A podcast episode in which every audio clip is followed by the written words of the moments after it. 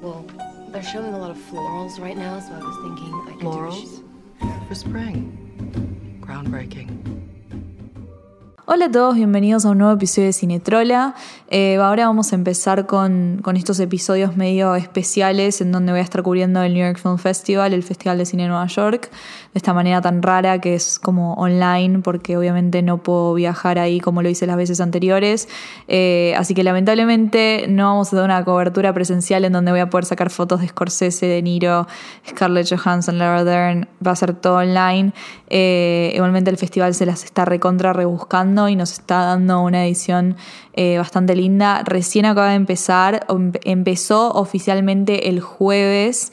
Eh, pero yo estoy viendo pelis desde el lunes, porque nada, a prensa como que les dan antes las películas y bueno, qué sé yo. Todavía obviamente que no vi tantas, vi unas cuatro películas en donde voy a hablarles un poco de cada una, eh, que me gustaron, que, me gustó, que no. Eh, va, este episodio va a ser sin spoilers, lo cual es nuevo en este podcast, porque yo siempre spoileo todo, porque doy por sentado que ustedes vieron la peli o yo se las cuento. eh, pero bueno, estas como son películas que todavía no se pueden ver porque no están en ningún lado, no voy a spoilear, por eso, no sé, podemos hablar todo por arriba, eh, vamos a hacer lo mejor que podamos y bueno, nada. Espero que lo disfruten y los dejo con nada, con este episodio de Cinetrola.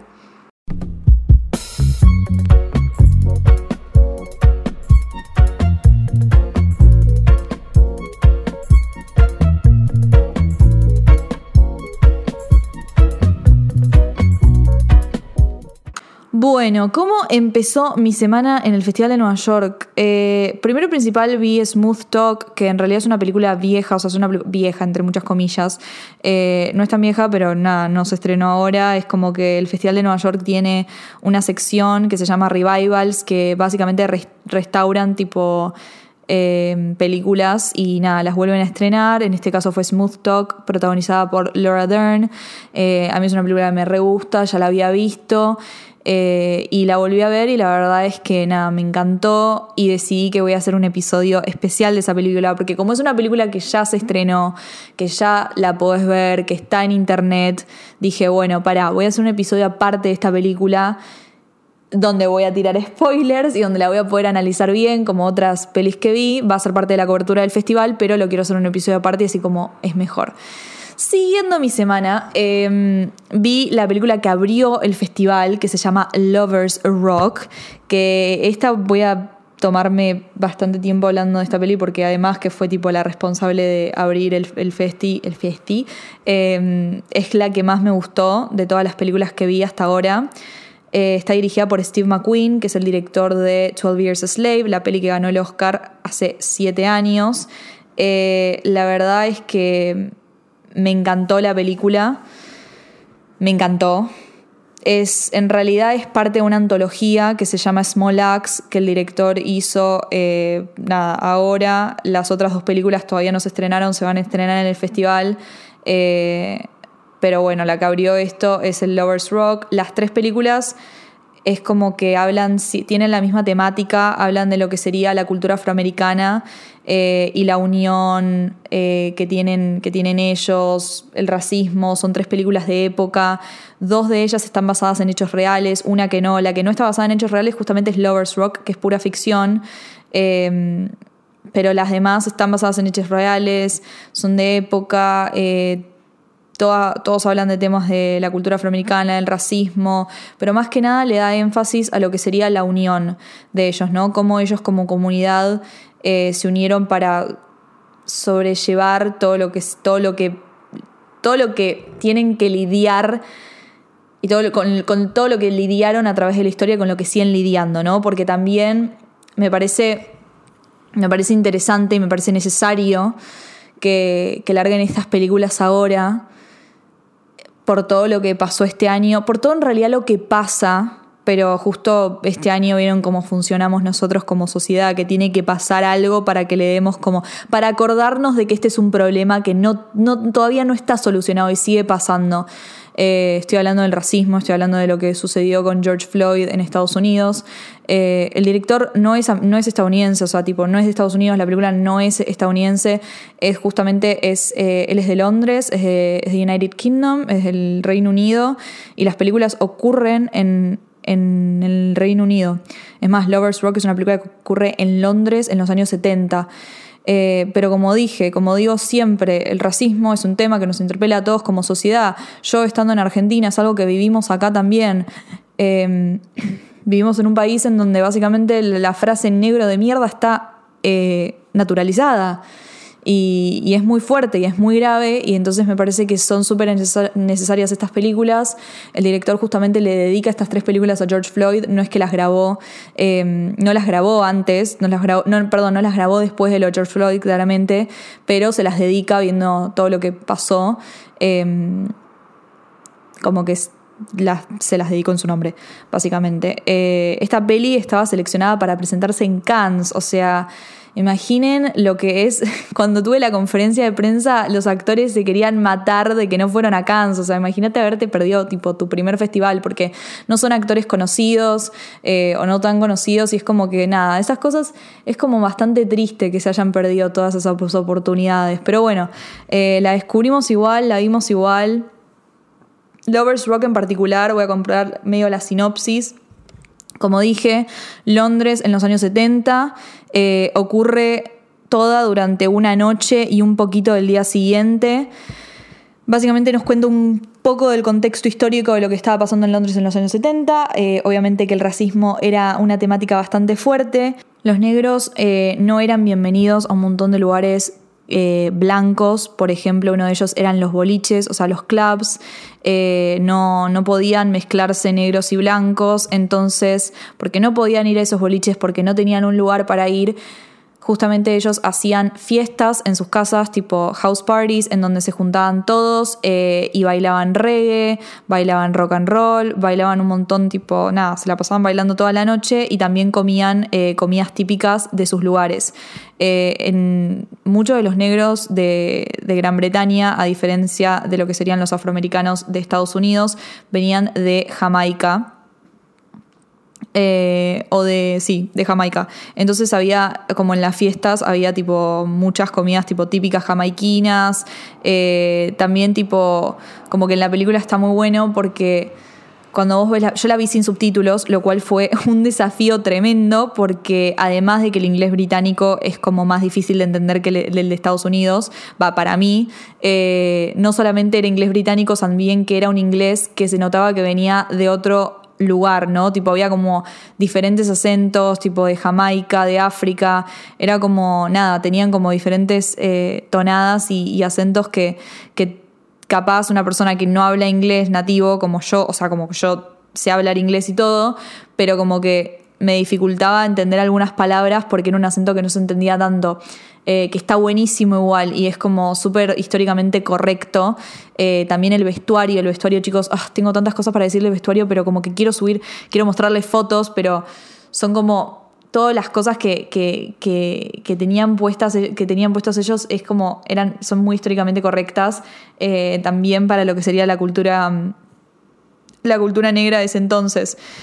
bueno, Básicamente la película es toda una noche, o sea, es todo, ocurre todo en una fiesta, en una de estas fiestas que les estoy contando, en una house party, eh, donde bailaban, eh, nada, comían, qué sé yo, y en medio de esta fiesta, en la película, ocurre una historia de amor, algo tan bello y tan real como es el amor.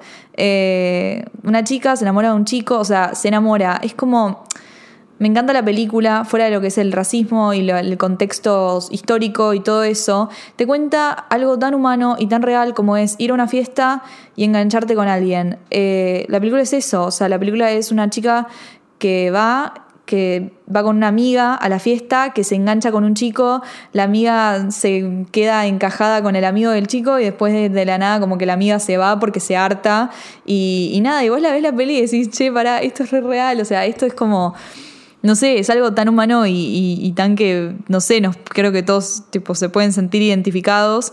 Eh, y es re lindo cómo te lo cuenta la película porque logra captar toda esa, esa atracción y, toda esa conexión que ocurre cuando, nada, conoces a una persona y, sentís esa cosa de, wow, como esa, esa atracción tan intensa, ¿no? Em, y lo cuenta de una manera muy linda, los movimientos de cámara, cómo, cómo se mueve la cámara, la concha de la lora, no entienden cómo se mueve la cámara.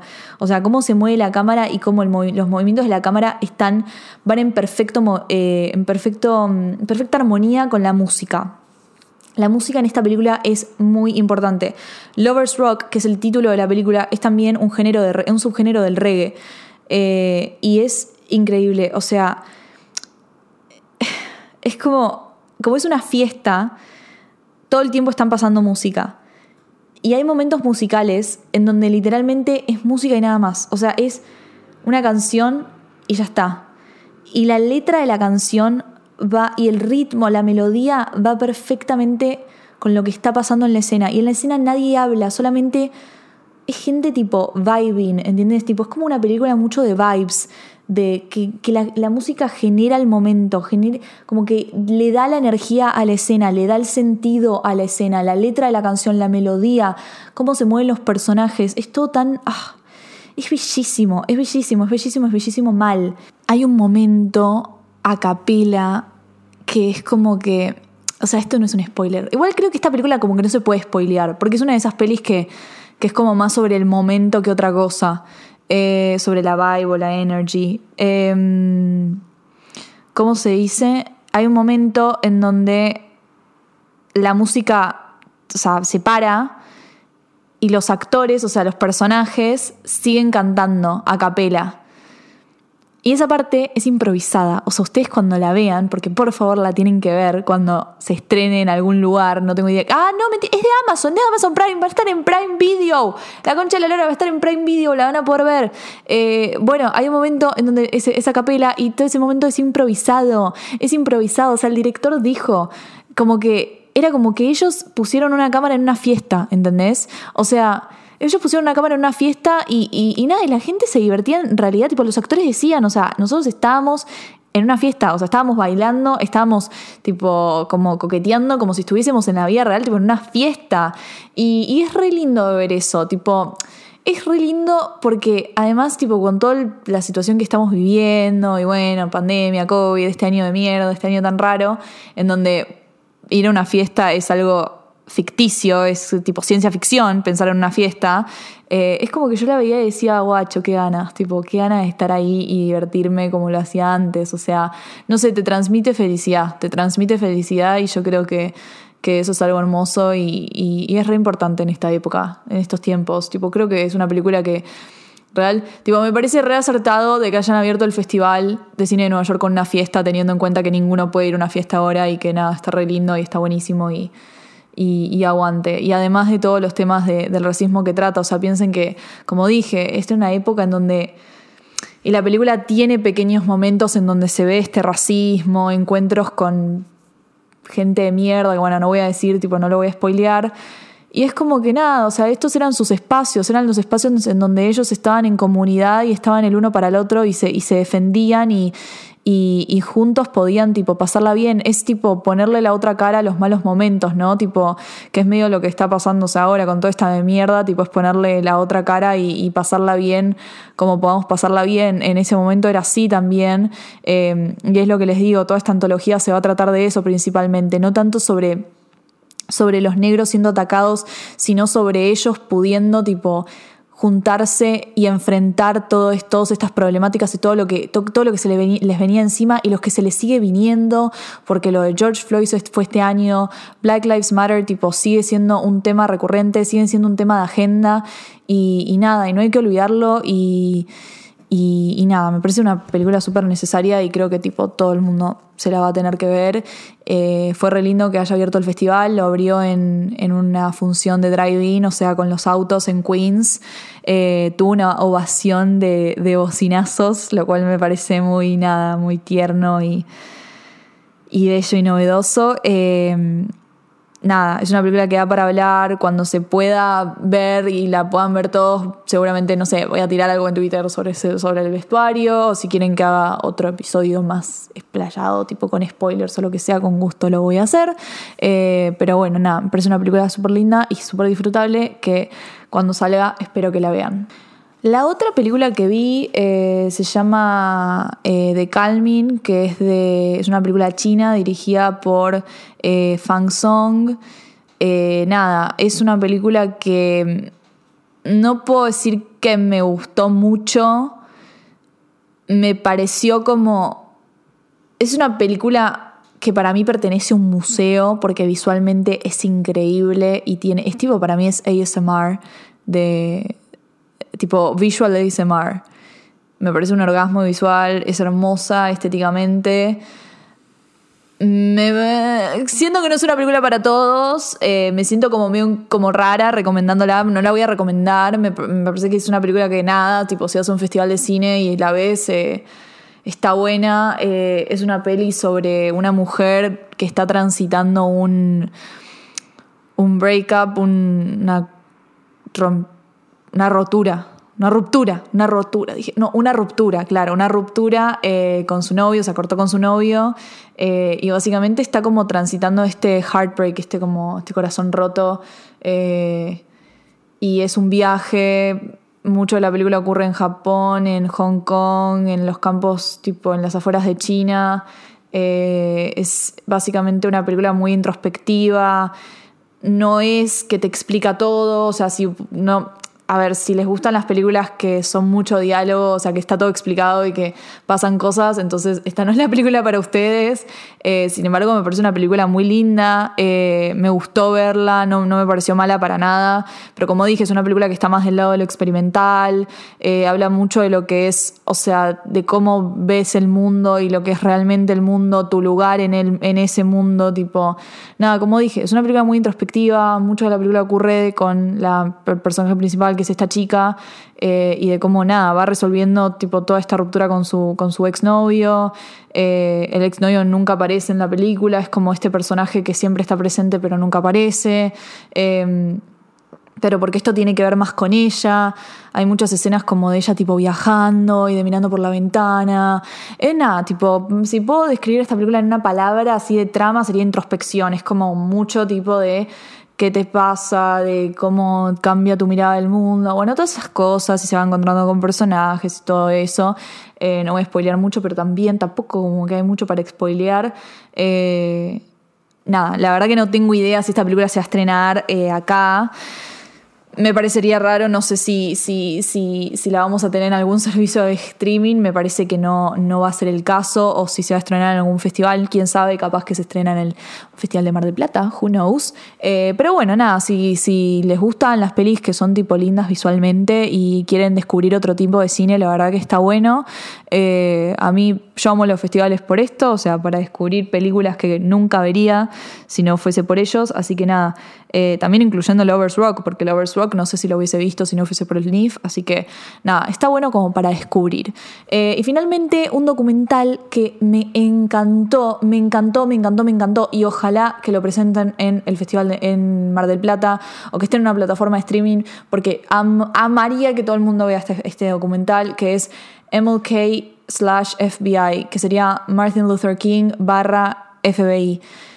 Es un documental de Sam Pollard, Poland, Sam Poland, eh, que habla de una época en la cual el jefe del FBI, investigaba a Martin Luther King.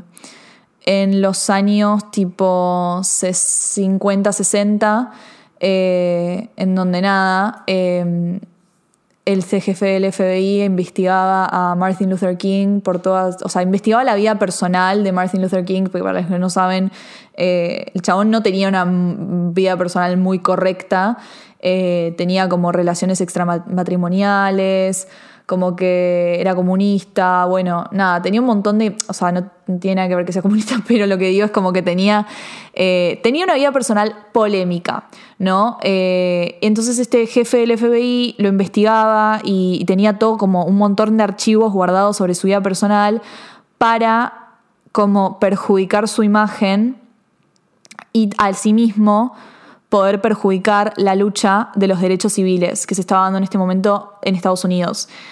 Está muy bueno el documental. No quiero contar mucho porque me parece que está re- realmente creo que es algo que se tiene que ver y que mucha gente lo como que lo tiene que descubrir por su cuenta. Eh, pero está bueno porque te cuenta históricamente un montón de cosas que tenés que saber para entender no solamente la vida personal de Martin Luther King, que tipo se lo, se lo acusó tipo de perverso sexual, de comunista, bueno, un montón de cosas, eh, como dije, tipo una vida privada bastante polémica, como agarrar todas esas cosas para perjudicar algo mucho más grande que es la lucha de los derechos civiles, pero históricamente hablando hay un montón de sucesos que te hacen entender la vida personal de él y también lo que estaba haciendo este jefe del FBI, ¿no? Eh, que es Hoover. Está, o sea, me parece que está bueno porque el documental en ningún momento trata de eh, subestimar al espectador, o sea, no es como que te va explicando como si fueses un nene lo que estaba pasando en este momento histórico, pero al mismo, al mismo momento como que sí, tipo, te lo, o sea, es como que te lo muestra de una manera para que vos, para que no te queden cabos sueltos. O sea, realmente es, está bueno y te muestra tipo una perspectiva diferente eh, de lo que fue este chabón y, y, nada, o sea, teniendo en cuenta todo lo que estaba pasando y, y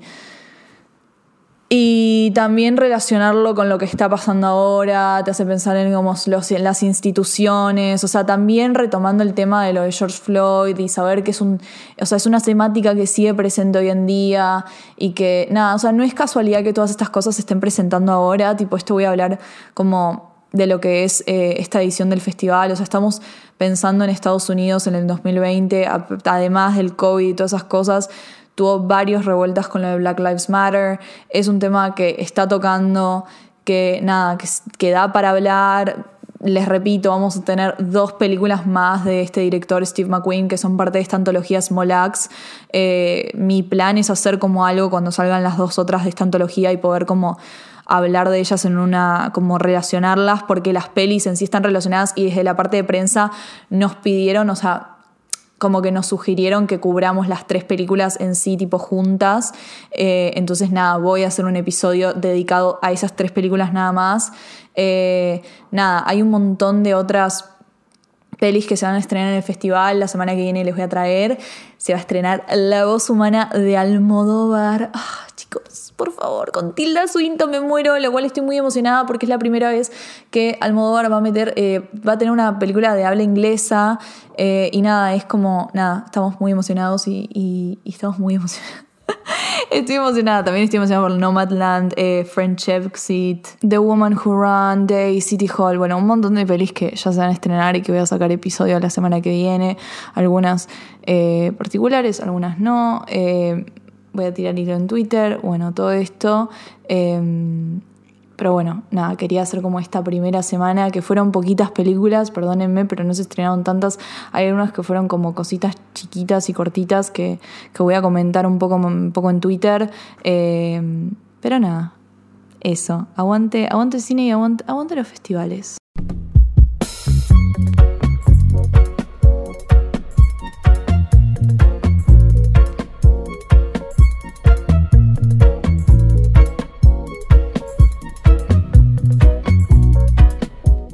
Bueno, y eso fue todo por hoy en este episodio de Cinetrola.